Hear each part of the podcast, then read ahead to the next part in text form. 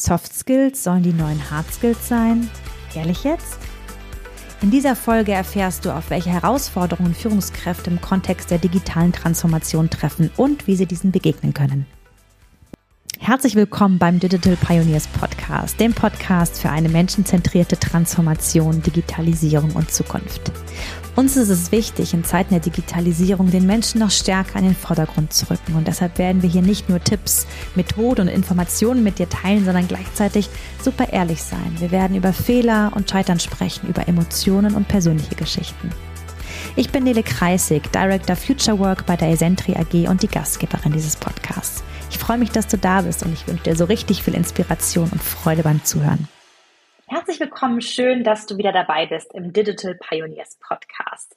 Ich habe heute einen ganz tollen Gast, den ersten Gast im Jahr 2023 bei uns im Podcast und freue mich gleich ein paar einleitende Worte zu dir zu sagen, lieber Gerald, und dann freue ich mich natürlich auch, was von dir zu hören. Also ganz offiziell Professor Dr. Gerald Lemke. Ja, High-Level-Coach für digitale und persönliche Transformation, Professor für digitale Medien, Medienmanagement und digitale Kommunikation an der digitalen Entschuldigung, digital, digital, an der Dualen Hochschule Baden-Württemberg in Mannheim, hat 13 Bücher geschrieben, mehr als 25 Jahre Erfahrung in Konzeption, Planung und Umsetzung digitaler Medien in Unternehmen. Gerald ist einfach seit unglaublich vielen Jahren Experte für genau diese Themen, digitales, Transformation von Menschen, von Unternehmen und ähm, rockt da einfach richtig, richtig stark. Und ähm, ja, 2022 habe ich gesehen, hast du noch ein Startup gegründet. Nebenbei ist Gerald auch noch Podcast-Host des Profcasts. Irgendwas mit digital heißt der. Verlinke ich euch natürlich alles in die Show Notes. Was Gerald vielleicht auch noch besonders macht, er trinkt gerne Matcha-Tee, habe ich schon über dich rausgefunden. Ist genau wie ich Frühaufsteher. uns gerade noch so ausgetauscht, wie so unsere Zeit von fünf bis neun Uhr morgens aussieht und haben die ein oder andere Gemeinsamkeit entdeckt. Und ähm, ja, um jetzt so, so den Schwenk langsam zu diesem Podcast zu machen. Ich bin nämlich vor einiger Zeit, äh, Gerald, auf dein aktuelles Buch gestoßen. Das heißt Digital Fitness für Führungskräfte. Und ähm, ja, habe das von meiner wunderbaren Kollegin Andrea Heidmann empfohlen bekommen und habe mich ja, mit großer Freude und großem Interesse mit diesem Buch auseinandergesetzt und habe an so vielen Stellen gedacht, boah, Gerald, dich hätte ich gerne in diesem Podcast, denn ich glaube, dass wir an der einen oder anderen Stelle sehr ähnliche ja, Fragestellungen und Antwortmöglichkeiten in uns bewegen und auf der anderen Seite aber auch den einen oder anderen Unterschied, so dass ich mich total freue, dass du dieser Einladung nachgekommen bist, hier bei uns zu sein. Jetzt habe ich erstmal genug gequatscht. Lieber Gerald, herzlich willkommen. Schön, dass du da bist. Ja, liebe Nele, herzlichen Dank für die Einladung. Und ich bin sehr stolz darauf, der erste Gast in diesem Jahr zu sein. Hm. Diesem Jahr 2023. Also das kommt selten vor. Entweder ist man der Letzte oder der Erste. Das ist beides, glaube ich, eine ganz tolle Sache. Ja, auf jeden Fall ist das schon mal ein gutes Benchmark, glaube ich, für alles, was da noch kommen mag. Liebe zukünftigen Gästinnen und Gäste. Genau. Ja, schön. Ja, mh. Hm. Gibt es doch was, was du zu dir sagen magst, wo du sagst, Nele, das äh, würde ich gerne noch ergänzen oder das gibt es auch noch über dich zu sagen, vielleicht noch was über dich als Mensch? Ah, Lene, du hast schon, also ja, das Berufliche hast du, glaube ich, schon ganz nett abgef abgefedert. Ja, also vielleicht, um das nochmal zu fokussieren, ich mache eine ganze Menge, aber hauptberuflich bin ich tatsächlich voll ähm, Professor an einer Hochschule und ähm, das mache ich mit großer Leidenschaft und größter Freude und habe da quasi mein, ja, meine Heimat, äh, berufliche Heimat gefunden. Aber zum Glück bietet ähm, so ein Hochschuljob ähm, hier und da ein paar äh, Möglichkeiten an, das Hobby mit dem beruflichen zu verbinden. Und, und aus diesem Hobby mit dem beruflichen kommt halt alles Digitalgedöns hinten heraus. Das sind dann irgendwie ein Digital-Startup, das sind dann Bücher über Digitales und das ist ein Podcast über Digitales und ich mache an der Hochschule nur, nur Digitales und so weiter.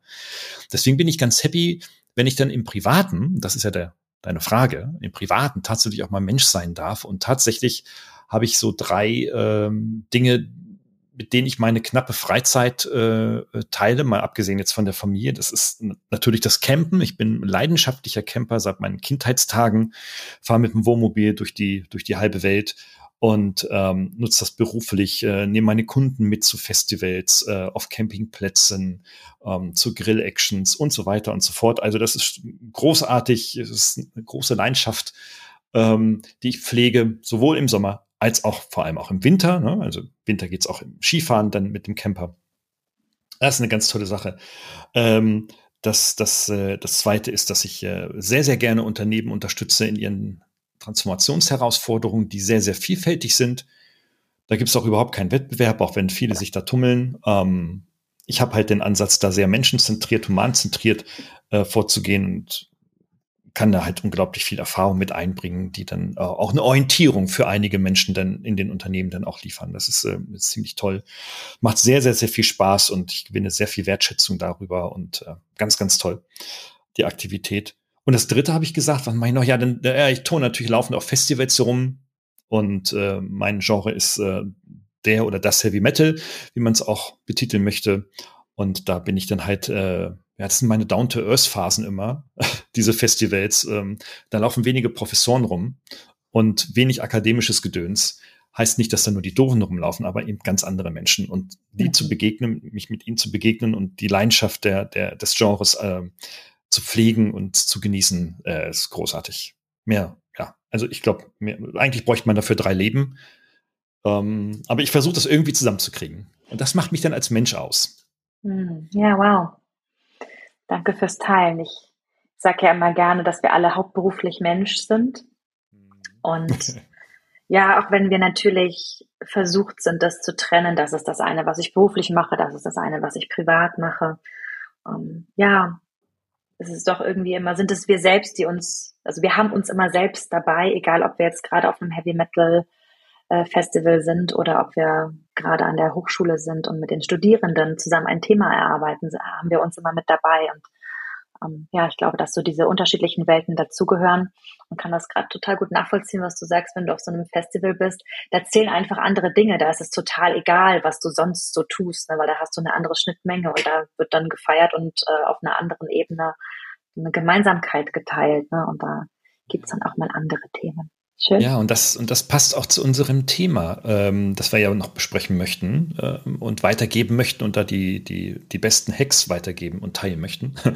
Nämlich, es ist ja auch immer so, dass dann Führungskräfte oder man in Unternehmen dann immer so sagt, na ja, also wir müssen dazu irgendwie einem authentischen Leadership kommen oder der Mensch muss authentisch sein in den verschiedensten Rollen und so weiter. Und in der Tat ist es so, ich, man könnte jetzt denken, dass sie jetzt in den verschiedensten Actions vom Festivalgelände über einen Campingplatz bis hin zur Uni, äh, bis hin zum, was weiß ich, äh, isolierten Bücherschreiben an einem Baggersee, man in unterschiedlichen Rollen ist. Und das ist aber nicht so. Du hast, mhm. du bringst mich eigentlich auf diesen Gedanken. Das ist nicht so. Es bin immer ich.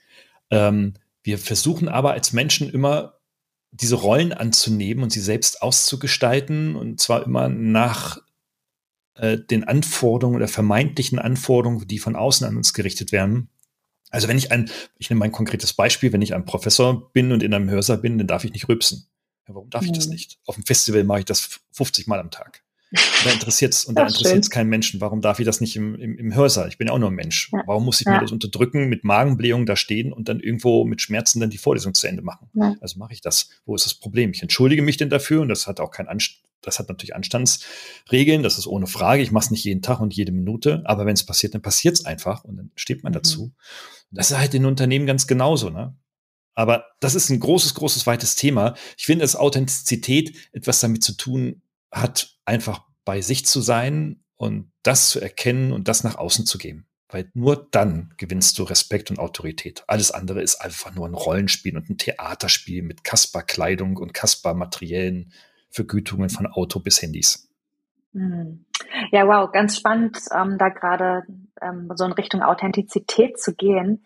Ich habe jetzt gerade, ich war in meinem Weihnachts- und Neujahresurlaub an der Nordsee und ich habe dort einen ähm, Psychologen kennengelernt. Jan, solltest du diesen Podcast hören, lieben Gruß an dich. Und wir haben über genau dieses Thema gesprochen, Authentizität in der Arbeitswelt. Wenn ja, wie viel und warum eigentlich nicht?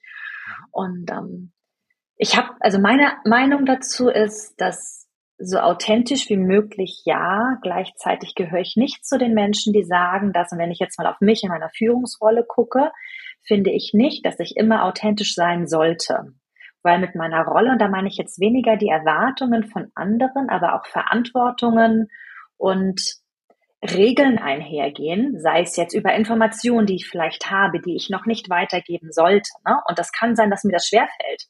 Um da immer so zu gucken, sowohl personabhängig als auch Situation, kontextabhängig zu schauen, so wie du auch sagst, ne? wenn du im Hörsaal stehst und ähm, aufstoßen musst. Oh, guck mal, wie ich mich gar nicht traue zu sagen, rülpsen, ich nenne es lieber aufstoßen. Weil, ja, weil auch hier, ne, Kontext-Podcast, darf man ja rülpsen sagen. Der Gerard macht das einfach, glaube ich das jetzt auch. Also ich sage mal lieber aufstoßen, vielleicht sage ich nachher noch rülpsen. Mal gucken. ähm, ja, einfach zu gucken, ne, wie, in welchem Kontext und gegenüber welchen Personen ist was gerade angemessen angebracht. Ja? Und ich glaube, dass wir uns da oft selbst im Weg stehen, wie ich jetzt gerade mit diesem Wort rülpsen. Und auf der anderen Seite es sicherlich auch ähm, ja einfach Regelnormen gibt, die auch einfach berechtigt sind und die auch mit der Rollenverantwortung zu tun haben. Deshalb ist so meine, meine Botschaft in Bezug auf Authentizität gerade in unserem Kulturkreis, dass wir, glaube ich, lernen dürfen, es noch mehr zu sein. Deshalb stresse ich auch so dieses hauptberuflich Mensch-Thema immer wieder. Mm. Und gleichzeitig das nicht als als ähm, Vorwand zu nutzen, sich jetzt einfach so zu benehmen, wie wir jetzt einfach gerade Lust haben, weil jetzt wollen wir ja alle authentisch üben. Ne? So, das ist so naja, also im Rahmen, natürlich der, im Rahmen natürlich der Anstandsregeln, das ist schon richtig, natürlich, klar, und es gibt Regeln, Normen und Gesetze und so weiter. Äh, ja, aber wir Menschen, es gibt halt Menschen, die, ähm, die sich das zu eigen machen, um sich nicht mit sich selbst beschäftigen, ja. konkret mit sich selbst, also sich selbst reflektieren zu müssen, die begeben sich natürlich sehr gerne in solche regelkonformen äh, Umgebungen. Äh, Gerade so in Konzernen ist das ja so, in Großunternehmen und Großorganisationen. Äh, die sind ja deswegen da, äh, weil da müssen sie nicht reflektieren, da müssen sie funktionieren. Und, genau. äh, und das ist einfach das Problem. Und dann musst du natürlich auch keine Seminare anbieten und mit denen über New Work reden und sagen, seid mal authentisch, weil die sagen, das wollen die gar nicht. Das wollen wir gar nicht, ja. Das sagen die natürlich nicht so, aber so ist dann die Realität. Und ja. deswegen, deswegen hat das immer etwas damit zu tun, dass im Ergebnis der Authentizität du eine Kompetenz entwickelst, die dich zur Selbstreflexion anleitet. Ja. Ähm, weil nur mit Selbstreflexion kommst du zu dir selber und dann halt auch zu den urmenschlichen, originären urmenschlichen Bedürfnissen, die dich happy machen. Und das ja. ist das Streben nach Glück. Punkt. Aus. Fertig. Das ist eine ganz ein ja. einfache, ich finde, das, das ist eine ganz einfache Formel in wenigen Sätzen. Ähm, nicht, weil ich sie gefressen habe, sondern weil ich sie einfach selbst erfahre. Ja. Äh, und die andere Seite auch sehr gut kenne. Also ja. deswegen, deswegen ist so gar nicht so die Frage, hm, streben nach Authentizität, sondern einfach streben, was macht dich glücklich, was dich im Inneren ausgleicht, damit du das weitergeben kannst an andere. Und ja, äh, ja und leider funktioniert unsere Wirtschaft nicht so. Ja. Ja, genau. Ich glaube, das ist auch eine Gemeinsamkeit, die wir haben, dass wir dafür auch antreten, da äh, mit unseren Möglichkeiten, die wir halt haben, ähm, die Wirtschaftswelt, die Arbeitswelt äh, ein bisschen besser zu machen, so dass da ja vielleicht auch ein Paradigmenwechsel irgendwann möglich ist. Genau. Und wenn wir heute auf auf Führungskompetenzen innerhalb der digitalen Transformation gucken wollen, dann glaube ich, hast du gerade schon eine total wichtige benannt, nämlich die Fähigkeit zur Selbstreflexion, die Fähigkeit, und das jetzt, das, das dichte ich jetzt gerade noch dazu, weil es für mich so ein Cluster ist, Fähigkeit zur Selbststeuerung, zur Selbstführung.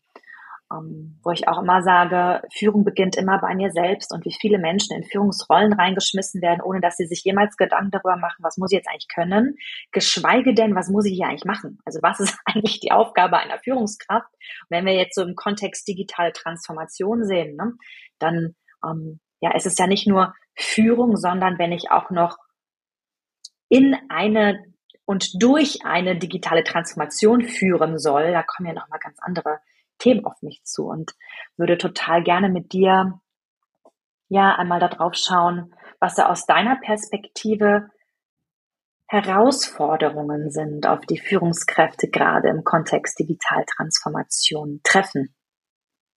Oh, da reicht ja die Stunde des Podcasts gar nicht hin. Ne? Also damit können wir gleich eine ganze Serie machen. Ne? Also, Wunderbar, Gerald, ist gleich gebucht. Aber, Versuchswahl. Dankeschön. Aber vielleicht ähm, nochmal zu dem Begriff der Kompetenzen. Der, der Begriff der Kompetenzen wird in, in gerade im deutschsprachigen Bereich sehr instrumentell verstanden. Nach dem Motto, ich habe ein Defizit, also ich kann etwas nicht und jetzt muss jetzt irgendwas tun, etwas lernen oder mir aneignen und dann kann ich es. Ähm, das ist ein sehr, sag ich mal, ja, äh, Humboldtsches Verständnis äh, oder auch anglizistisches Verständnis von, von Kompetenzen im Sinne von, ähm, ich richte mein Handeln an eine äh, zu erwartende ähm, ja, Verrichtung aus. Also da muss, da muss ein, ein Stein auf den anderen gelegt werden. Ich kann das nicht, also muss ich es lernen, das zu tun.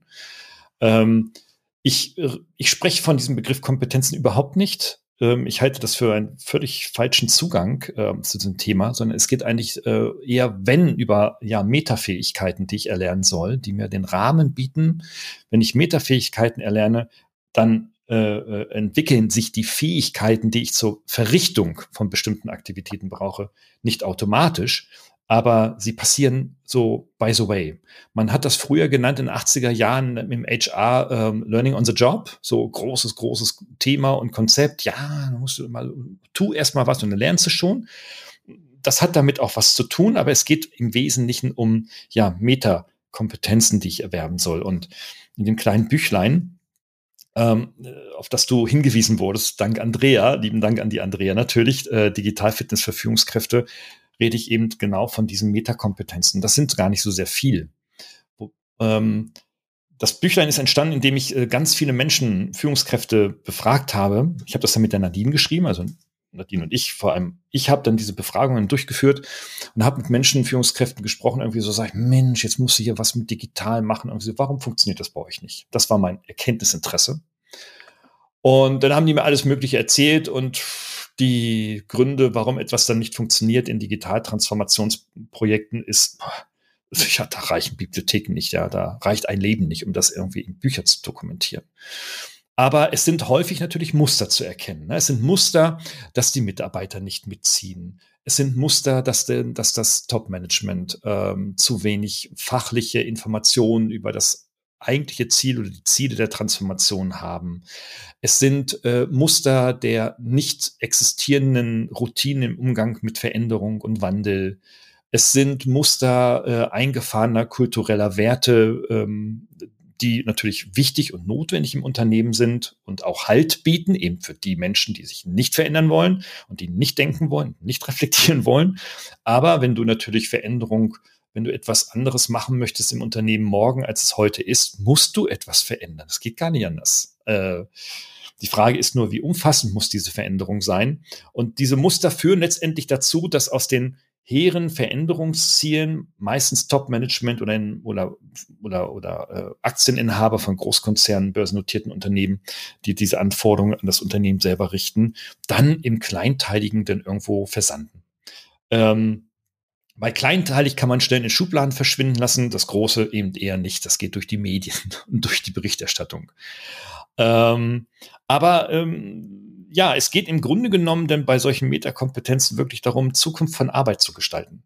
Und da haben wir seit Corona jetzt mal so erste Impulse erfahren. Nahezu alle Menschen haben das erfahren. Nee, alle Menschen haben das erfahren, was das bedeutet. Ähm, Großkonzerne machen nur noch, Großunternehmen nur noch äh, Remote Working. Ähm, die Deutsche Bahn verkauft ihre Immobilien, weil diese Büros nicht mehr haben wollen. Wir reden davon 30 bis 50-stöckige Immobilien in Berlin, in der Konzernzentrale. Ähm, Siemens tut das, äh, also viele Großunternehmen tun das, die jetzt nicht Maschinen brauchen, Produktion brauchen, äh, wie das in der Automobilindustrie der Fall ist. Also da ist schon richtig was im, im, im Gange. Und ich habe die Menschen gefragt, wie stellst du denn so die, die Zukunft der Arbeit vor? Und dann habe ich ein sehr ambivalentes, eine sehr ambivalente Antwort bekommen. Die einen sagen irgendwie so, naja, so wie bei Corona, zu Hause hocken und von zu Hause aus arbeiten. Äh, und andere haben gesagt, nee, ich will unbedingt wieder ins Büro. Und dann sieht man, äh, dann habe ich das mal statistisch so ein bisschen erhoben und dann haben wir festgestellt, es ist 50-50, also irgendwie so 56 mhm. zu 44 so. Es ist wirklich 50-50, dass 56 Prozent ins Büro wollen und 44 sagen irgendwie so, ey, das ist so vorteilhaft. So. Und das zeigt, wie wir in Deutschland gerade ticken, dass wir eine hohe Ambivalenz in unserer Entwicklung haben. Jetzt muss sich das Top-Management und Führungskräfte vor allem müssen sich fragen, ja, was will denn jetzt ich? Was will denn ich? Und wir sind in Deutschland einfach so Systemfanatiker, dass wir sagen, nein, nicht jeder darf es liberal machen, so wie er will, sondern wenn, dann müssen wir es alle gleich machen. Da muss im ganzen Unternehmen, müssen Betriebsrat, müssen Compliance-Regeln geschaffen werden, bla, bla. Und der Betriebsrat muss, wie, wer kriegt wie viel Rechner zu Hause für die Homeoffice und welche Leitung muss zu Hause gelegt werden. Und wenn die da nicht gelegt werden kann, dann muss eine Satzschüssel installiert werden. Hey, wir blockieren uns über Jahre hinweg alle mhm. selbst und kommen einfach nicht voran in der Zukunft der Arbeit. Das ist das Thema, weil wir einfach denken, wir müssen ein ganzes System gestalten und wir können keine Systeme gestalten. Es ist völlig unmöglich. Darum einer der ersten Hacks, warum im Unternehmen nicht diskutieren, dass vielleicht verschiedene Arbeitsmodelle parallel, zeitlich parallel gestaltet werden können. Wenn ein ja. Teamleader mit seinem Team äh, die Erfahrung gemacht hat im reinen Remote Working und das funktioniert exzellent, warum soll das nicht weitermachen? Wenn ein anderes Team sagt, so, nee, ich will aber die Leute hier vor Ort haben und Mitarbeiter wollen das im Übrigen auch, nicht weil ich der Chef bin und über Autorität das anordne. Also wenn mein Team das auch so will und wir sind im Ort, dann machen wir das halt vor Ort. Wen interessiert's? Ja, da muss man jetzt keine großen System äh, für ein mhm. System mhm. quasi da irgendwie durchzieht. Das ist so, das ist so das, das, äh, das Thema, womit sich denn die, die Menschen äh, beschäftigen und sich wirklich, wirklich behindern und eben deswegen nicht vorankommen. Und das finde ich so schade, weil Menschen wollen vorankommen. Wenn man die Mitarbeiter mit Mitarbeitern spricht, wollen die ähm, vorankommen. Ähm, es gibt ein letzter Satz dazu, ein schönes äh, Zitat, das ich auf einer Weiterbildung des Verlagshauses Mediahüs aus den Niederlanden erfahren habe, weil die, also in, der, in den Niederlanden das größte Medienhaus mit den meisten Tageszeitungen, die jetzt im Übrigen auch in Deutschland sehr viele große Tageszeitungshäuser aufkaufen. Und das ist ein Transformationsladen at its best. Und da hat der CDO, also der Chief Digital Officer, der im Vorstand sitzt, gesagt, irgendwie so, das Zitat, we win or we learn. Uh, but we never fail.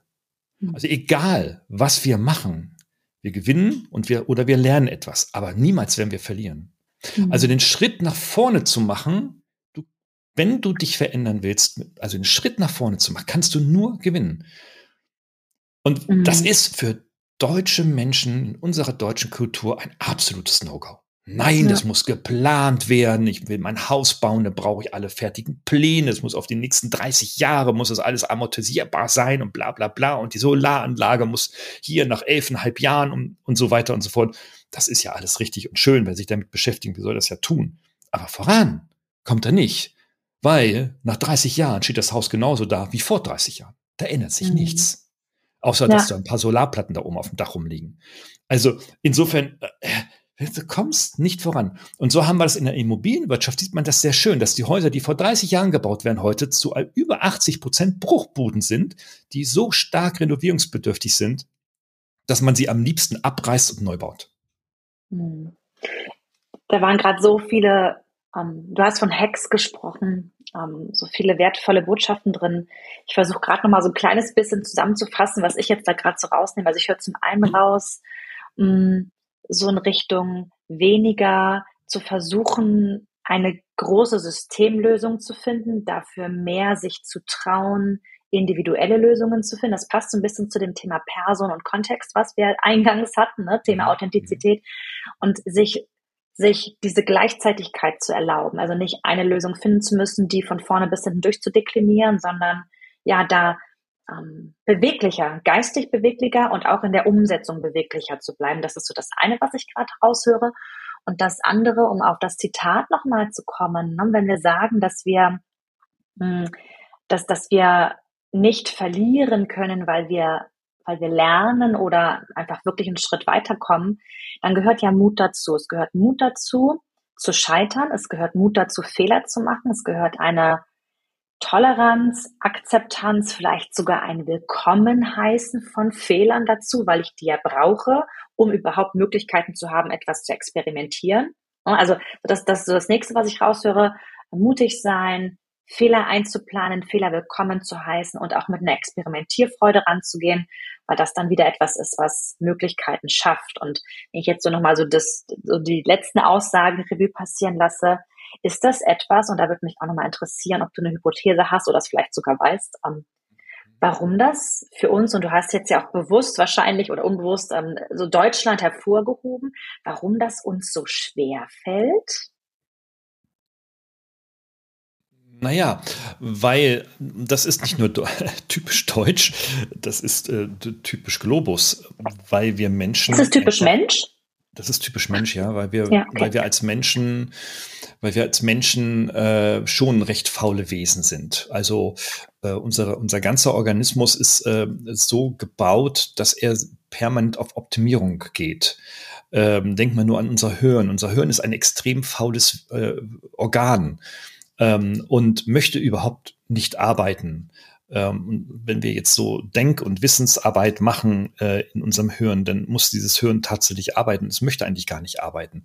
Sobald wir schlafen, fährt das Hirn eine große Aktivität, also einen Großteil seiner Aktivität zurück äh, und äh, ja, möchte sich eigentlich eher mit Entschleunigung und Entgiftung und Aufräumen und Sortieren beschäftigen. Ähm, und so ticken wir auch. Wenn wir also irgendwie etwas einen vollen Schreibtisch haben, dann beschäftigen wir uns doch lieber einen halben Tag mit Aufräumen, Sortieren und Strukturieren und äh, Block, den Block von A nach B und von B nach A und vielleicht noch nach C zu tragen und so weiter. Wir kennen das alle. Oder man, oder wenn wir irgendwie eine, eine blöde Tätigkeit haben, keine Ahnung, so Steuererklärung machen äh, und das uns das für das Wochenende vorgenommen haben, ähm, auf einmal muss ich Staubsaugen dann muss ich Staubsaugen. Ich muss mich, ich muss irgendwas anderes machen, Staubsaugen, was überhaupt nicht wichtig ist, weil ich vorgestern erst Staub gesaugt habe. Aber ich lenke mich dann davon bewusst ab, denn etwas zu tun, was für mich unbequem ist. So ticken wir Menschen. Und das ist völlig normal. Und dass es so ist, ist, ist sogar gut so, weil es eine Schutzfunktion hat. Aber wenn wir die uns selber oder wenn uns die, sag ich mal, der Globus und die ökonomischen und ökologischen und gesellschaftlichen Entwicklungen vorne wegtreiben, dann ist die Frage, wollen wir diese gestalten oder lassen wir uns gestalten? Also wollen wir eher Zukunft gestalten, also Zukunft der Arbeit gestalten, oder warten wir ab, was passiert und dann passen wir uns einfach an. Und wir sind, und das ist wieder typisch deutsch, wir sind so Anpassungsweltmeister. Wir warten ab, dass irgendetwas passiert und dann können wir uns unglaublich gut anpassen und wir haben sofort fünf Professoren und 30 Gutachten und 100 Studien, die sagen, dass das Verhalten jetzt genau richtig war. Ähm, und das ist, das ist schon, äh, das ist schon etwas, was in unserer Kultur, in unserer deutschen Kultur vielleicht etwas ausgeprägter ist, obwohl wir auch wissen, das gibt es in Frankreich, Italien und so weiter. Ganz genauso. Die Skandinavier fallen ja so ein bisschen außen vor. Aber die fallen in vielen Dingen so ein bisschen außen vor. Aber das ist in hochindustrialisierten Ländern tatsächlich, äh, ja, wirklich ein Muster. Ja, eher spannend, ähm, was du gerade sagst, wenn wir müssen, dann geht's auf einmal. Das haben wir, glaube ich, jetzt im Zuge der Corona-Pandemie oh ja. alle erlebt, dass Dinge, die niemals denkbar waren, auf einmal über Nacht möglich waren, sowohl faktisch als auch mental. Und deshalb glaube ich schon, hm, dass Länder, Kulturkreise oder auch Branchen. Also ich finde auch, dass wir äh, definitiv mit Branchen zu tun haben. Jetzt sind wir bei Sentry so Softwarebranche, sind wir eh von unserem Geschäftsmodell her ein sehr bewegliches. Von dem allem, was wir tun, sind wir sehr beweglich und sind deshalb, glaube ich, auch als Unternehmen, als Kultur, mit all dem, was wir tun, ne, sind, sind wir da wahrscheinlich, vielleicht weiß ich nicht, jetzt hat so die Skandinavier hervorgehoben, vielleicht sind wir als Softwarebranche da auch einfach hervorzuheben, mhm. weil es von Anfang an einfach äh, klar ist, dass Beweglichkeit, Fehler gehören einfach dazu und die zu besprechen, äh, das gehört alles dazu, das muss man uns nicht erklären. Ne? Ähm, ja, ja, habe aber genau. schon das Gefühl, dass es dass wir in Deutschland, deshalb fand ich das gerade so spannend, dass du es erwähnst, dass wir einfach so in den letzten, wenn wir mal die letzten 20, 30 Jahre anschauen, einfach auch mit einer solchen Stetigkeit zu tun hatten und so wenig im positiven Sinne, Sinne Zwangsinnovation nötig war, ne, wie wir es jetzt natürlich ganz anders erlebt haben. Und deshalb diese Bequemlichkeit, von der du gerade gesprochen hast, die sich natürlich intensiviert hat. Und wenn wir jetzt, und ich habe sehr wohl gehört, Gerald, dass du das Wort Kompetenzen nicht magst, wenn wir jetzt aber mal, ich versuche es jetzt irgendwie zu umgehen, ähm, wenn wir jetzt ähm, uns darauf fokussieren, was Menschen lernen, wenn sie immer wieder in solche Situationen sich selbst reinbegeben oder aufgrund von externen Einflüssen reingeschmissen werden, ähm, dann gibt es ja auch eine, eine ich muss jetzt das Wort trotzdem benutzen, eine Kompetenz, die sich nennen kann, wie ich habe gelernt, mit Veränderungen umzugehen. Ich habe gelernt, in Situationen, die ich noch nicht kenne, mich zurechtzufinden, weil ich das in der Vergangenheit schon erlebt habe. Und dadurch jetzt so Thema Selbstreflexion, um, ähm, um den Bogen zum Anfang zu spannen und habe die Erfahrung gemacht, a, ich kann weiter überleben, b, so anstrengend ist es auch nicht. Und ich habe irgendwie so eine, so eine so ein Gefühl von, das beobachte ich bei mir spannenderweise auch ganz arg seit der Pandemie so ein Gefühl von Bewältigbarkeit. Was auch immer kommen mag, ich krieg's irgendwie ja. bewältigt. Ja, ich kann mich auf meinen Kopf verlassen, ich kann mich auf das Team verlassen äh, und irgendwie kriegen wir das. Da geht auch so eine, das merke ich auch bei Eccentric ganz stark, so eine unternehmensweite Resilienz im Sinne von, ey, wir wuppen das schon, was auch immer kommen mag, ne? Aufgrund von Erfahrung, aufgrund von haben wir schon mal erlebt ja, das schweißt euch ja auch dann im Unternehmen zusammen. Äh, diese gemeinsam gemachten Erfahrungen mit äh, Krisen beziehungsweise mit Herausforderungen konstruktiv umzugehen, äh, das hat uns ja wirklich vielerorts wirklich zusammengeschweißt. Ne? Nicht überall, aber doch in, in vielen Organisationen, gerade so in, auf Teamebene. Das merkt man schon. Und da darf man stolz drauf sein. Und das zeigt doch, ähm, äh, also äh, äh nochmal einen Satz zurück bevor es, das zeigt doch, äh, kommt, sondern äh, man, man, die, die Menschen erfahren dann, dass wenn sie sich bewegen müssen und das bewältigen, dass sie ein, ein höheres Selbstwertgefühl gewinnen. Die Psychologien und die Organisationspsychologie nennt das die Selbstwirksamkeit, äh, auch so ein Starkwort, das auch irgendwie missbraucht wird äh, in den Medien, beziehungsweise dann auch im Internet und so weiter. Aber es bedeutet, ich tue etwas, ich probiere etwas, es erzeugt eine Wirkung, positiv wie negativ, aber ich habe etwas getan, was ich sonst vorher nicht getan hätte. Und was habe ich getan? Und was ist die Wirkung? Jetzt kommt's. Ich habe etwas gelernt. Ich habe etwas gelernt, mhm. was funktioniert weil es funktioniert hat, oder ich habe etwas gelernt, was nicht funktioniert hat, weil es gescheitert ist. Und das zu nutzen, das ist doch, das ist doch, äh, damit, damit kommt, kommen Unternehmen nach vorne, damit kommen Teams nach vorne. Ähm, 70er, 80er, 90er Jahren, dieser Begriff der Federkultur ist durch die Wirtschaft gegeistert und heute immer noch. Getan hat sich überhaupt nichts. Wir haben keine Federkultur in Deutschland. Wir müssen also, wenn wir digitale Pro Projekte bzw. Transformationen in Unternehmen vorantreiben will, wenn ein Unternehmen von analog auf digital sich transformieren muss, es gibt keine Frage mehr, ob er es will, sondern muss, ja. heute, übermorgen oder überübermorgen, er muss es, er wird es tun, dann geht das nur so ähm, und nicht anders. Und häufig ist es so, dass wenn wir Zukunft gestalten, immer so denken, heißt es ja auch so, dann kriege ich ja auch Anfragen, ah, Professor, können Sie mal in die Glaskugel gucken, wie wird es denn so 2025 aussehen mit der Arbeit oder 2035 oder 2050 und so weiter. Und sage ich, nee, ich lehne das ab. Dazu jetzt irgendwie eine äh, Auskunft zu geben, ich weiß es nicht, ich habe überhaupt keine Ahnung. Es wird auf jeden Fall anders sein als heute. Das ist das, ist das, das, ist das Einzige, weiß. was wir wissen. Es wird anders sein, ja. Genau. Ich kann natürlich irgendwie so Prognosenkorridore äh, formulieren, beschreiben, aber was machen Sie als Medienvertreter mit so einer Prognose? Sie schreiben das auf und sagen, Lemke sagt, so wird's kommen. Das meine ich aber gar nicht. Deswegen sage ich dazu auch gar nichts. Und das ist so diese, diese Sucht nach Sicherheit, in die Zukunft gerichtet, kannst du völlig knicken. Wir brauchen also die Metakompetenz, lernen zu lernen, überhaupt lernen neu zu erlernen, dass wir Mitarbeiter und Menschen überhaupt grundsätzlich in die Lage versetzen, äh, jetzt kommt's, Fähigkeiten zu vermitteln, wie sie selbst lernen. Was bedeutet, wie sie selbst lernen? Was bedeutet, ihnen zu zeigen, wie sie Informationen gewinnen, wie sie Informationen strukturieren und wie sie Informationen auswerten und wie Sie mit diesen Auswertungen eine Entscheidung herbeiführen. Ja oder nein, links oder rechts. Weil das ist das, worum es bei Transformation geht. Und viele Projekte kommen deswegen nicht zum Abschluss oder versanden, weil es nie Entscheidung gibt. Wird diskutiert und gelabert und ohne Ende. Und jeder im Unternehmen muss das Gleiche nochmal fünfmal und bei jedem Meeting nochmal sagen und so weiter. Und nichts geht voran. Ähm, und das meine ich nicht despektierlich und auch nicht abwertend, sondern das ist einfach in unserem menschlichen System so verankert.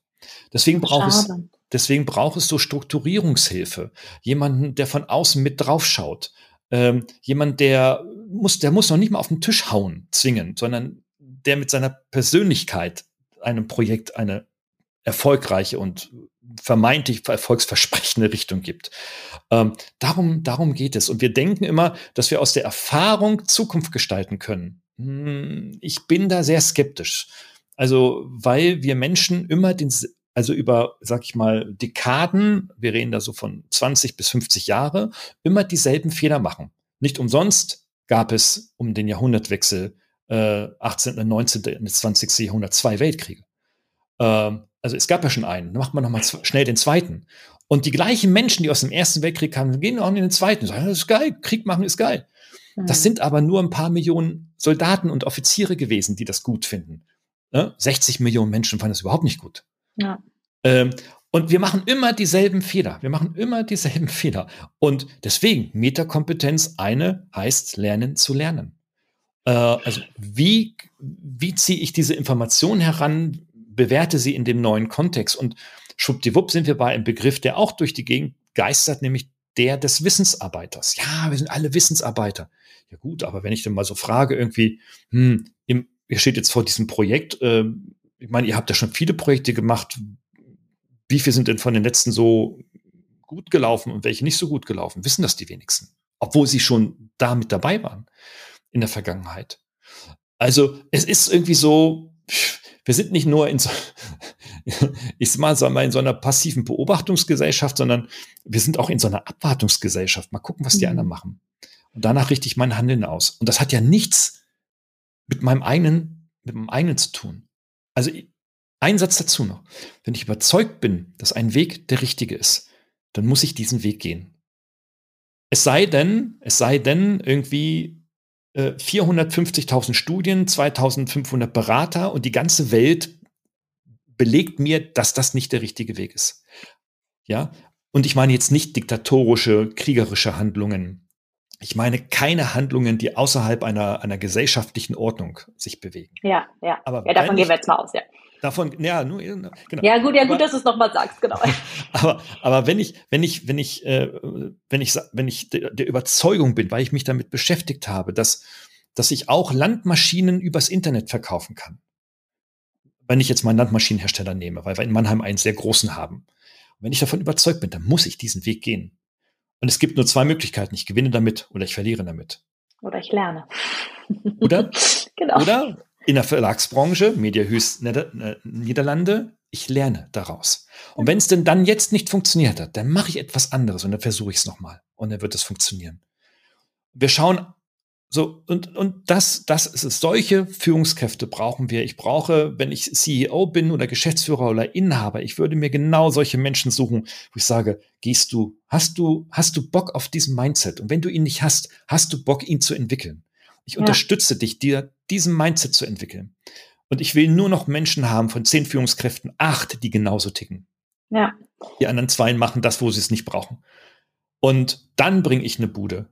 Äh, dann bringe ich eine Bude nach vorne. Und Nede, das wissen wir beide aus unseren aktiv beruflichen Aktivitäten, dann passieren Dinge, die kein Mensch vorausplanen konnte, ja, nämlich das, positive, das gute Dinge. Ja. Du kriegst Kunden, von denen du nur träumen konntest. Du kriegst, lernst Menschen kennen, die mit dir mitschwimmen. Du kriegst Bewerber, die sagen, ey, das ist so geil bei euch, das will ich, das will ich von euch lernen.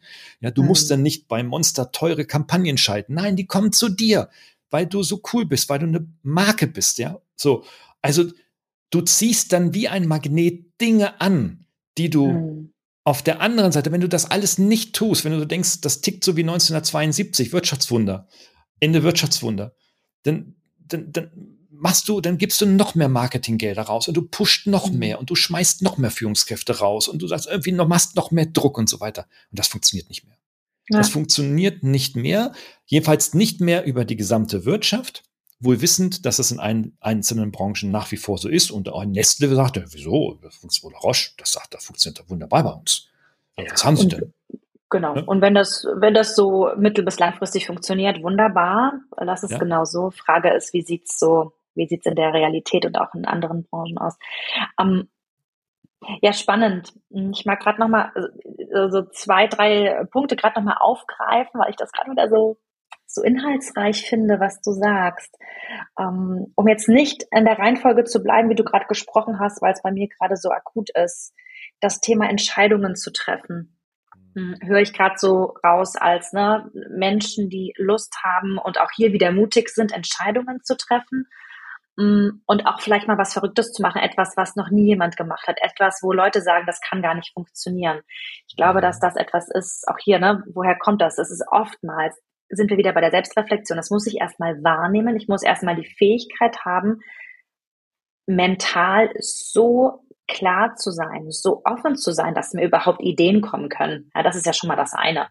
Und das andere auch noch dann dieser, diesem Impuls, der vielleicht noch ganz klein ist. Und ich weiß, wovon ich spreche. Ich hatte schon so unglaublich viele kreative, innovative Momente. Und sie sind ganz einfach wieder kaputt zu machen durch innere Stimmen und durch äußere Stimmen. Das geht ganz, ganz leicht.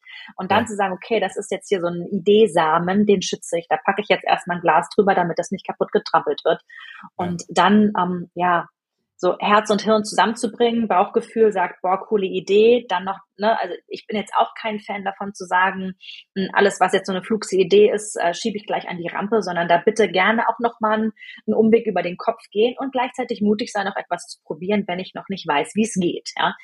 Ähm, das ist so das eine und das teile ich total mit dir, dass wir das unbedingt brauchen, um innovativ zu sein, um die Unternehmen wettbewerbsfähig zu halten oder sie in die Wettbewerbsfähigkeit zu entwickeln. Und jetzt, wenn wir über Transformation sprechen, dann ist Transformation, das ist auch für mich, ich werde mal gefragt, Anile, machst du sowas wie Change? Sage ich, nee, ich mache kein Change.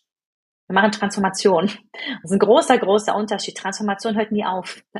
Mhm. Anders als ein Change-Projekt. Wir führen irgendwo eine Software ein, das ist dann irgendwann fertig, was übrigens auch nie fertig ist. Das denken die Menschen nur, dass das irgendwann fertig ist. Aber so jetzt mal von, von der ganz sehr, sehr komplexitätsreduzierten Unterscheidung ist Transformation etwas, was nie aufhört. Das heißt, diese Fähigkeit immer wieder zu hinterfragen, immer wieder Entscheidungen zu treffen und Gerald, da gehört doch auch dazu, Bestehendes immer wieder zu hinterfragen. Und auch das sind ja tägliche Mini-Entscheidungen, die ich treffe. Gehe ich diesen Prozessweg jetzt weiter, weil ich ihn einfach seit drei Jahren gehe? Ist eine Entscheidung oder eine andere Art der Entscheidung ist zu sagen, hey, Moment, dient uns das eigentlich noch? Gibt es hier Werteverzehr ja. an der einen oder anderen Stelle? Ja, also wir sind, wir sind tatsächlich in der Unternehmensführung, die ja äh, eine eigene Pseudowissenschaft, die Betriebswirtschaftslehre hat, doch sehr, sehr rational kognitiv. Äh, wir wissen jetzt selbst aus der Volkswirtschaftslehre, ähm, dass wiederum eine eigene Disziplin ist, dass viele Entscheidungen eben nicht rational, sondern vor allem auch emotional ähm, getroffen werden. Das ist nichts Neues. Neu ist aber, was man daraus machen kann. Neu ist, dass ich als Führungskraft oder der, der ein Unternehmen verantwortet und nach vorne bringen möchte und auf die Zukunft vorbereiten möchte, ähm, etwas braucht, was man nicht lernen kann. Das ist Leidenschaft. Leidenschaft. Leidenschaft für etwas Neues. Leidenschaft, etwas zu bewegen. Leidenschaft, einfach morgens aufzuwachen, in die Dusche zu klettern und sagen irgendwie so, ey, ich muss das jetzt machen, ey. Ich brauche dieses verdammte digitale Geschäftsmodell nicht nur, weil die Zahlen das wollen und mein Steuerberater oder wer auch immer das will, sondern ich, ich sehe da die Zukunft. Mensch, wenn das gelingen kann, ich baue mir ein, eine, eine Vision, ich baue mir einen, einen Zielkorridor, sag ich, Mensch, wenn das gelingt, dann wird das ein, kann das ein Riesenkracher werden. Und das erzeugt in uns Menschen, wenn wir, wenn wir so also ich nenne das ein ganz, das ist ein ganz triviales Beispiel, ne? ähm, erzeugt das so eine Energie. Und mit dieser Energie gehe ich in die Bude und dann trommel ich meine Führungskräfte zusammen für 20 Minuten und erzähle ihnen davon. Dann sage ich, ey, da, und dann wenn ich mal gucken, jo, was bedeutet das für mich? Typisch deutsch, was bedeutet das für mich? Kriege ich mehr Kohle? Muss ich mehr arbeiten? Was erzähle ich meinen Leuten? Und so weiter. Aber das muss ich nach vorne treiben. Und deswegen bin ich so ein großer Fan von Inhabergeschäftsführern, die die geschäftliche, betriebswirtschaftliche Tätigkeit mit ihrer privaten Existenz und mit ihrem voll privaten Risiko nach vorne treiben. Äh, deswegen bin ich so ein großer Fan von Familienunternehmen, die, wenn mhm. das nicht klappt, funktioniert, die Familie im Eimer ist. Gut, die sind mhm. manchmal sowieso schon im Eimer, weil sich alle streiten, aber, aber es ist ein anderes Thema. Aber ver verstehst, die, die einfach so aus einer individuell äh, ähm, äh, formulierten Leidenschaft, gelebten Leidenschaft Menschen anzünden können und mit auf ihren Weg nehmen können. Steve mhm. Jobs war so einer. Elon Musk ist für, für viele so einer. Es gibt viele Beispiele. Das müssen nicht immer diese Multibillionäre sein. Das geht auch im Kleinen. Das kann ich auch als im Team machen, als Teamleader. Dass ich ja, wir haben bei Sentry einige von, von genau diesen Menschen, von den äh, Gründern, ja. ähm, die sowieso, die ja auch noch da sind. Ja, ähm, genau. Und auch viele viele sehr leidenschaftliche Menschen. Ich, ich, ich mag ganz kurz, ähm, weil mich gerade ein Thema ähm, beschäftigt. Ich habe jetzt gehört, Le Leidenschaft ist aus deiner Perspektive nicht lernbar. Ist Leidenschaft entfachbar? Ja, es ist entfachbar, absolut. Denn wir Menschen, wir richten unser Handeln doch sehr, sehr häufig nach dem Äußeren aus. Und mhm. wenn ein Mensch uns begeistert, wenn ein Mensch mich begeistert, dann hänge ich an seinen Lippen. Dann lese ich sein Buch, dann gehe ich zu seinem Konzert, dann äh, äh, bin ich gerne in seinem Meeting, dann genieße ich gerne seine Gesellschaft, ähm, dann gehe ich mit ihm, ihr gerne essen, wem auch immer. Ähm, also ich tue etwas gerne, weil ich bewegt bin, weil ich emotional mit bewegt bin. Ähm, wer, wer so nicht tickt, der sagt, der nimmt das nicht wahr. Sagt, oh, ich gehe halt in meine Buchhaltung, sortiere meine Belege oder, oder gucke in SAP, ob die Belege richtig erfasst sind und so weiter. Ja? Was ich auch sehr leidenschaftlich tun kann wenn was ich Leidenschaft sehr, spüre. Genau. Was ich, was ich sehr Leidenschaft, genau. Und dann kann ich ja auch überlegen, hey, wie kann ich dieses System denn mit meiner Leidenschaft für dieses Thema dann weiter nach vorne bringen und auf die nächsten zehn Jahre weiter trimmen. Da gehe ich doch als mhm. Buchhalter zum Chef, sage ich, habe da meine Idee. Da würde ich doch als Chef sagen, Wahnsinn, habe ich ja noch nie gehabt. Wie viel Budget brauchst du denn dafür? Hat er, ja, muss ich mich erstmal mit beschäftigen. Beschäftige dich mit, komm zu mir, wenn du soweit bist, dann reden wir darüber. Und ich ja. supporte, dass du das nach vorne bringen kannst. Also, verstehst du? Das ist so, äh, die Menschen, die wollen doch, wollen doch Zukunft gestalten. Wir wollen doch alle irgendwie nach vorne kommen. Das ist nicht, und es ist nicht die eigene Karriere, das eigene Egoistische, sondern manchmal werden wir nur glücklicher im Gemeinsamen. Und das ja. ist etwas, und das ist etwas, was wir lernen müssen, dass wir nicht mehr durch Ellbogen erfolgreich sind. Das, ja, das gelingt schon. Die ersten drei, zwei, drei, vier Führungspositionen kriegst du so noch mit Ellbogen. Ich bin der Beste und hau die anderen raus und mob sie raus und was weiß ich was so. Aber es wird der Punkt in deinem Leben kommen, wo das nicht mehr funktioniert. Es funktioniert ja. in der Familie, in der Familie schon deutlich weniger. Es funktioniert bei Kindern gar nicht mehr. Und es funktioniert dann, wenn du älter bist und krank bist, schon nimmer mehr. Du kannst ja nicht ins Altenheim gehen und dann die Leute darum kommandieren und sagen, jetzt mach mich ja hier mal happy. Äh, so viel Geld kannst du gar nicht verdient haben in deinem Leben. Dass, dass dann ja. irgendwo die drei osteuropäischen Pfleger für 100 Kranke oder Alt, Alte im Pflegeheim dich happy machen. Na, du ja. wirst es dann nicht mehr erfahren. Und, und deswegen, also, ähm, ich will nicht sagen, nur in der Gemeinschaft sind wir stark. Äh, das stimmt so kategorisch wiederum auch nicht. Ne? Ähm, aber das als Mindset mitzunehmen und auf mein Team zu transportieren und mit der Leidenschaft das Team mitzunehmen. Darum geht es. Und das können sehr viele nicht. Ausnahmen bestätigen die Regel, aber über 90 Prozent können das nach aktuellen Datenlagen. Und die Gallup-Studie bestätigt das jedes Jahr, seit 20 Jahren, jedes Jahr aufs Neue, können es nicht oder wollen es nicht oder können beides nicht. Ja, erinnert mich gerade so an die letzte Podcast-Folge, die ich zum Thema Future Leadership ähm, aufgenommen habe, wo es auch so darum ging, mal ein bisschen weniger Ego, dafür ein bisschen mehr, bisschen mehr das, was jetzt wirklich dran ist. Und mir kommt auch so gerade der Begriff der Generosität ähm, ein bisschen mehr in Richtung, ja, was jetzt eigentlich auch im, im Großen und Ganzen gerade gefragt ist. Und wenn ich das wieder runterbrechen mag, also einfach so um für die Führungskräfte oder potenziell zukünftigen Führungskräfte, die den Podcast hören, Mm, ich fand es gerade ganz, ganz schön, nochmal auf dieses Leidenschaft entfachbar zu gucken, denn auch das halte ich für Führungskräfte für eine ganz, ganz wichtige Suchspur. Und zwar bei sich selbst. Mhm. Sich selbst die Frage zu stellen, ey, wofür brenne ich eigentlich? Und meine persönliche Überzeugung ist, wir alle können Leidenschaft suchen und finden, wenn wir das wollen. Und wir können, jetzt hast du gerade so Thema Buchhaltung und so, und vielleicht denkt denk man jetzt, ja, das sind ja so stupide Aufgaben, müssen es überhaupt gar nicht sein. Ja? Wenn du mit einer Einstellung daran gehst, die sich für dich wie eine Leidenschaft anfühlt.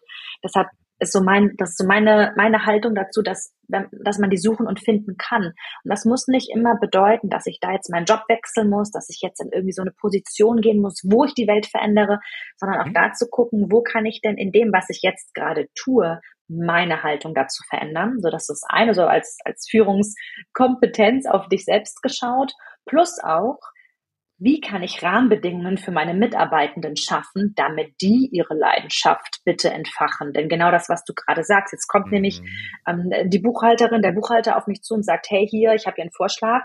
Ähm, jetzt auch zu sagen, ja, äh, okay, danke, ähm, aber System läuft, was ist das denn jetzt für ein blöder Vorschlag?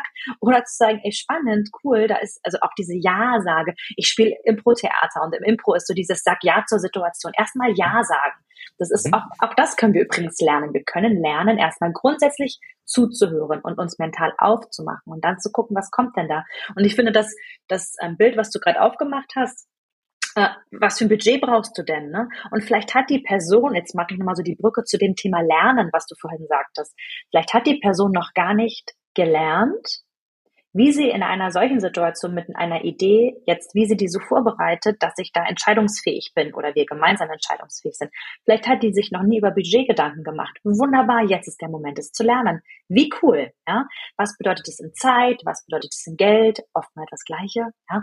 Ähm, was ist das, was du brauchst? Und jetzt nicht ihr das alles abzunehmen, sondern sie da drin, die, die, sie, die Person da drin zu befähigen, das für sich rauszufinden. Ne? Und da jetzt, das Lernen, was jetzt stattfindet, ist unternehmerisches Denken. Mhm. Ja. Denn nicht nur ich habe eine Idee, sondern ich habe eine Idee und das sind die Konsequenzen, die die, die Umsetzung der Idee ähm, ja, mit beinhalten. So, das ist mir jetzt gerade noch gekommen. Hm, ich mag noch einmal ganz kurz, Gerhard, auf das Thema Lernen kommen jetzt gerade am Anfang gesagt hast. Was kann ich denn als Führungskraft tun, um diese, um das Lernen zu lernen? Ich für mich und ich für mein Team. Das sind so ein paar Punkte, vielleicht so die wichtigsten vorneweg. Der erste ist überhaupt erstmal eine Haltung für das Lernen zu gewinnen. Eine Haltung, die, ähm, die mir ein Verständnis darüber gibt, dass Menschen grundsätzlich immer und jederzeit lernen wollen. Also meine Mitarbeiter wollen lernen. Die sitzen da nicht, um irgendwie stumpf immer dasselbe Teil an dasselbe Auto zu schweißen, sondern sitzen da, weil sie mitgestalten wollen. Das hat etwas mit Haltung zu tun. Ähm, das Zweite, damit das, damit das auch in irgendeiner Art und Weise auch von Mitarbeitern ernst genommen wird, wenn ich so eine Haltung entwickelt habe, muss ich das natürlich in Handlungen auch belegen und beweisen, dass ich das auch wirklich ernst meine. Das heißt also, ähm, ich muss denn meinem Team, meinen Mitarbeitern tatsächlich auch äh, Vertrauen geben und auch Zeit geben, das genau zu tun. Also warum gebe ich dann in einer 40-Stunden-Woche, die ja auch gerade wieder heiß diskutiert wird in den Medien, sind 40 zu viel oder zu wenig und so weiter. Was für ein Schwachsinn. Mach eine 30-Stunden-Woche und gib den 10 Stunden Lernfreiheit. Ähm, nicht jede Mitarbeiter gleichermaßen, ja, also Key-Accounter, die draußen rumtouren, die haben 50, 60 Stunden, da kannst du es nicht machen.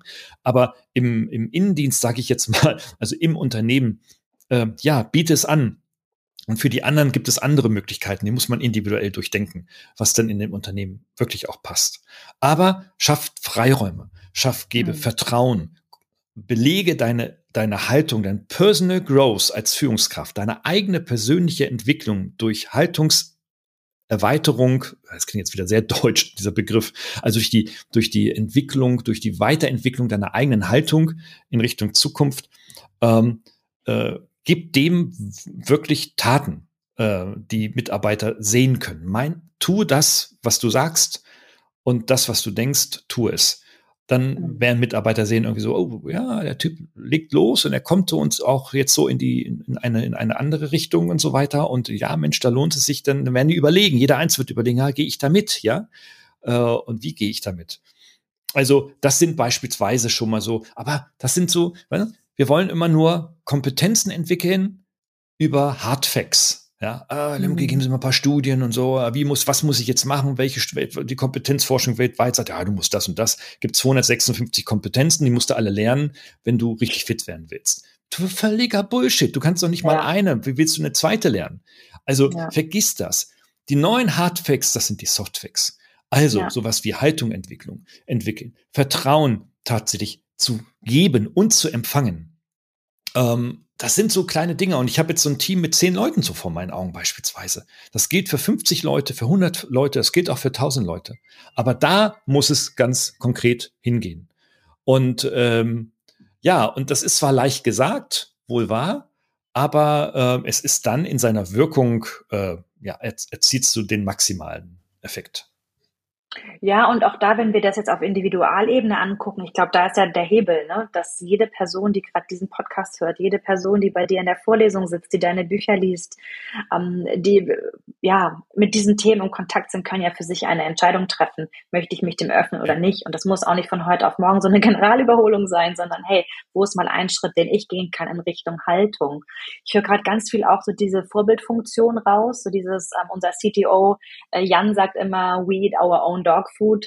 Ähm, also auch wirklich das, das wirklich zu tun, was wir, was wir sagen, was wir wollen, da selber ja als gutes Vorbild voranzugehen. Mit gutem Vorbild meine ich übrigens nicht ein fehlerfreies Vorbild, sondern ganz im Gegenteil. Ich meine ein Vorbild, was experimentiert, Fehler macht, mutig ist, Gefühle zeigt, zeigt, boah Leute, das weiß ich jetzt auch gerade nicht, ob das klappen kann, aber hey, lass es uns jetzt einfach mal probieren, weil, ne, geht jetzt eh mhm. nicht anders. Also auch dort jetzt wieder so wieder in Richtung Authentizität, dass wir uns menschlich zu dem, was da gerade ist, gerade wegen der Digitalisierung, gerade wegen dieser ständigen Veränderung, diesem ständigen Wandel, mit dem wir einfach alle konfrontiert sind, um, ähm, gehört das für mich so zum Vorbildsein dazu, ja. Ja, ja.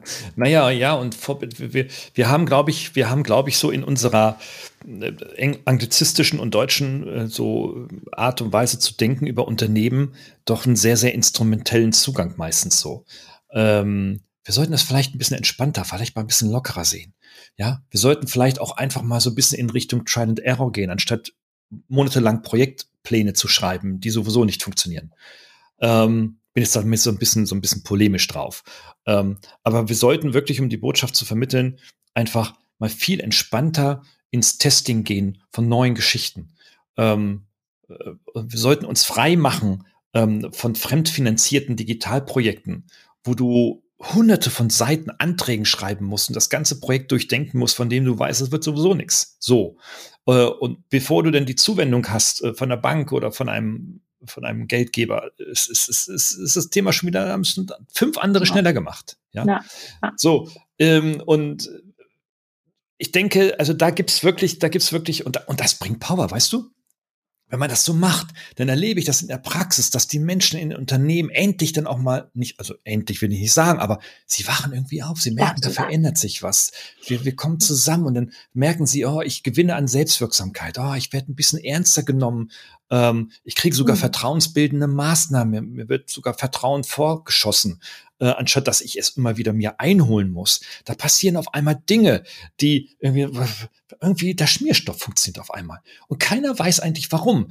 Alle ja. denken, das war schon immer so. Nein, das war 150 Jahre in dem Unternehmen nicht so in vierter Generation, mhm. sondern das war ganz im Gegenteil ganz anders. Und dann werden sie happier. Und wenn sie dann mhm. happier werden, dann legen die los und dann sterben die für deinen Job. Ja, mhm. dann sterben die für deine Visionen, für deine Ideen, für deine Leidenschaft, die du mit rein, reingebracht hast. Und ich denke, das ist nicht immer so in so einem Projektplan herunterkristallisierbar. Ich kriege ja häufig so Anfragen, ja, dann können Sie mal ein Angebot machen, wie das genau denn so funktionieren soll und so. Sag ich, ja, nee, mach ich nicht. Nee, mach kann ich nicht. nicht. Nee, kann ich nicht, mache ich auch nicht, weil sie kopieren das, geben das irgendwie zu Accenture oder McKinsey und dann machen die das oder so. Nee, mach ich nicht. So. Äh, ich mache es dann halt anders. Ich sage, wir arbeiten erstmal eine Weile zusammen, wir gucken mal, ob das überhaupt ein bisschen funktioniert, ob wir da uns überhaupt verständigen können. Ich werde euch, werd euch so ein bisschen was über andere Haltungen, andere Zugänge, über das Denken von Betriebswirtschaft und Unternehmertum ein bisschen weitergeben und so weiter. Ähm, das sind keine normativen Sätze, sondern bespreche ich ja dann mit der Unternehmensführung dann auch so ab. Ähm, und, und, und dann merken die, und ich sage, und ich werde euch den Rücken von euren Führungskräften frei halten als Team, ähm, weil mit denen spreche ich separat. Mhm. Und, und erst, und dann haben wir immer wieder so Kommunikationsschleifen, Crossover, wo dann wieder Führungskräfte mit Mitarbeiter, Mitarbeiter mit der Geschäftsleitung und so weiter sprechen und so weiter. Und dann merkt man, dann merken die, hey, da bewegt sich was. Und das braucht drei bis sechs Monate. Nach sechs Monaten ist das Vertrauen da und dann heißt es so, und jetzt legen wir richtig los. Und dann gelingt es mhm. auch. Dann gelingt das auch. Es gelingt etwas, was vorher noch nie gelungen ist in solchen Unternehmen mit einer so einer vergleichbaren Vorgehensweise. Ja. Ja. Wow, um, ähm, es ist total spannend und ich, äh, als wir vorhin so ähm, scherzeshalber gesagt haben, boah, da machen wir eine Serie draus, äh, hätte ich jetzt gerade tatsächlich fast Lust zu, weil ich auf die Uhr schaue und denke, oh mein Gott, es ist schon gleich eine Stunde. Um, ja. um, ich bin dir total dankbar für diese vielen Impulse. Ich habe gerade noch so den Wunsch nach einer Abschlussfrage an dich und ähm, den würde ich gerne für die Führungskräfte da draußen, würde ich die gerne formulieren. Wenn du so einen Wunsch hättest, um Führung zukunftsfähig zu gestalten, was würdest du dir, was ist so das Hauptding oder eins, was dir jetzt einfällt, um es nicht ganz so superlativ zu machen, was ist so ein Wunsch, den du in Richtung Führungskräfte formulieren magst? Also ich glaube, das Erste, was mir wirklich einfällt, weil das ist echt wichtig, werdet erstmal lockerer. Werdet erstmal entspannter. Kommt mal von Drama hohen, rausnehmen. Kommt mal von eurem hohen Führungsross runter, dass ihr irgendwie, weil ihr mal fünf Jahre richtig reingeackert habt in dem Unternehmen, dann zur Führungsposition wurde. Das ist nicht der Kaiserstuhl, der vererbt wird. Der wird auch einfach abgesägt, wenn das nicht mehr funktioniert. Ja, also kommt mal runter und bewegt euch mal auf Augenhöhe mit den Menschen und mit den Kunden, mit denen ihr da zusammenarbeitet. Mhm. Irgendwo.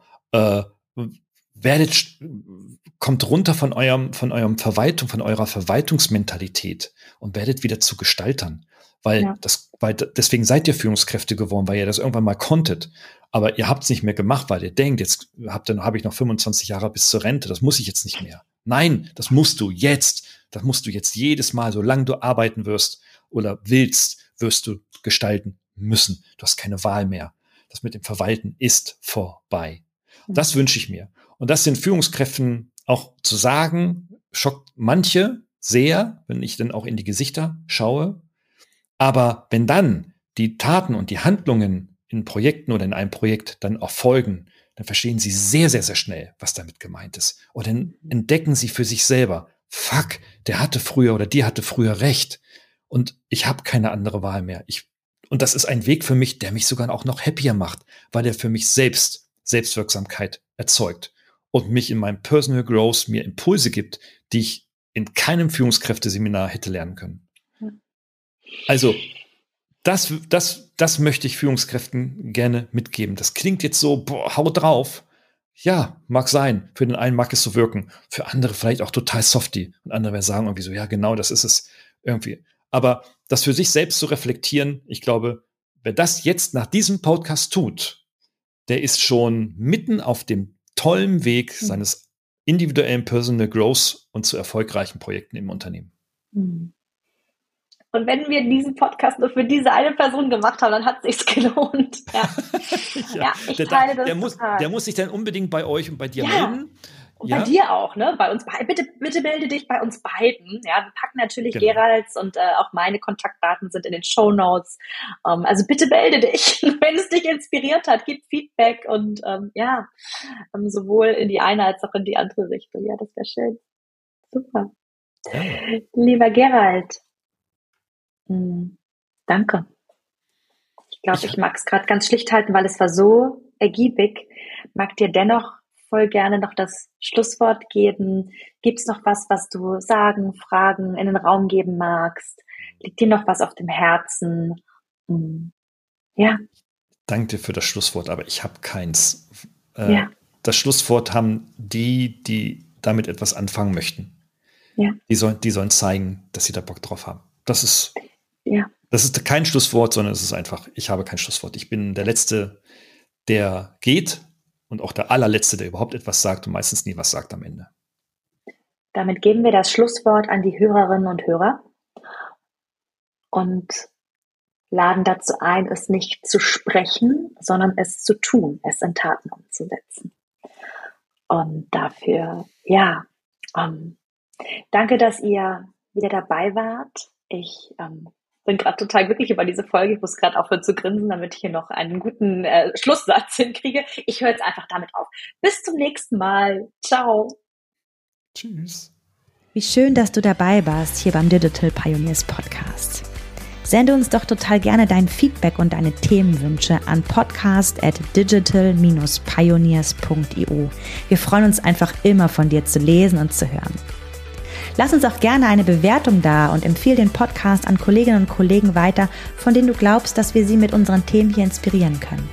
Bis zum nächsten Mal. Ich freue mich auf dich.